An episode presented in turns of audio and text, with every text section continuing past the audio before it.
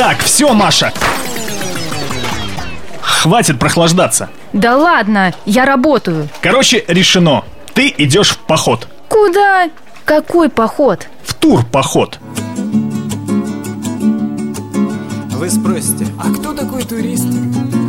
И я отвечу, ничего не скрою Турист души, ребенок и артист Которому не хочется покою А хочется лишь лазать по горам Привет! В ближайшие несколько минут мы с вами как следует встряхнемся. Прокатимся на каное, прогуляемся пару-тройку километров пешком, а также... Стоп, всему свое время. С вами Мария Саханенок. Вперед навстречу приключениям! Куда путь держим?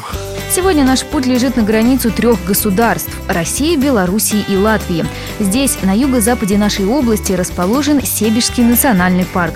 Назван он так, собственно, в честь небольшого городка Себеж, за который в Средневековье постоянно шла борьба между Россией и Польшей. Наверное, только когда приезжаешь сюда, понимаешь, почему именно здесь и появился заповедник. Но где еще можно найти такой необычайный для Псковской области рельеф – сочетание холмов, леса и многочисленных озер. Их, к слову, здесь 115.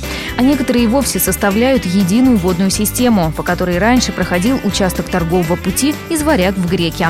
Сейчас Себежский национальный парк занимает 50 тысяч гектаров земли. Половина занята лесами, а 7 тысяч гектаров – водой. Своими глазами Наиболее яркие впечатления останутся, если пройти по парку водным маршрутом на двухместных каноэ.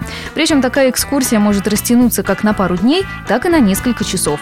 В лодку вы садитесь на местной турбазе, а через некоторое время оказываетесь в соседнем государстве. Слово заместителю директора Национального парка по экологическому просвещению Ирине Цветковой. Сплавляясь по э, этой системе озерной, мы попадаем уже озеро Лисна, это Республика Беларусь, где проходим через тоже особо охраняемые природные территории, как государственный заказник Освейский и государственный заказник Красный Бор.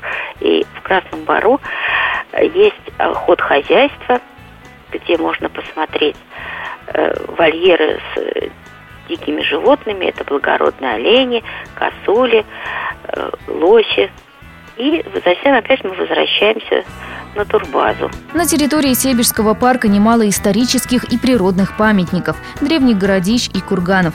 Перед тем, как отправиться на озеро, обязательно осмотрите сам Себеж. Город, центральная часть которого расположена на перешейке между двумя озерами, действительно необычайно красив. Особенно видно это с высоты местной колокольни 16 века. Стоит сказать еще о двух уникальных участках парка. В одном встречаются исключительно сосны, а в другом – карельские березы. По этим экологическим тропам и водит экскурсия. Как уверяет Ирина Цветкова, здесь есть на что посмотреть экскурсия, э, которая показывает небольшой как бы э, парк в миниатюре, знакомит нас с древними курганами, озерной системой, проходит э, по узкой моренной гряде, показывает вот как раз генетический резерват сосны обыкновенный. Вот. А вторая экологическая тропа у нас проложена в резервате Карельской березы, и она знакомит нас уже с древесными породами. 22 вида древесных пород можно увидеть на этой тропе. Называется тропа «Лесная сказка».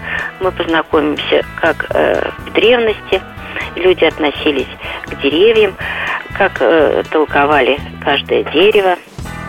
Как добраться? Добраться до Сибирского национального парка достаточно просто. Если вы едете из Москвы, путь по трассе М-62 составит почти 600 километров.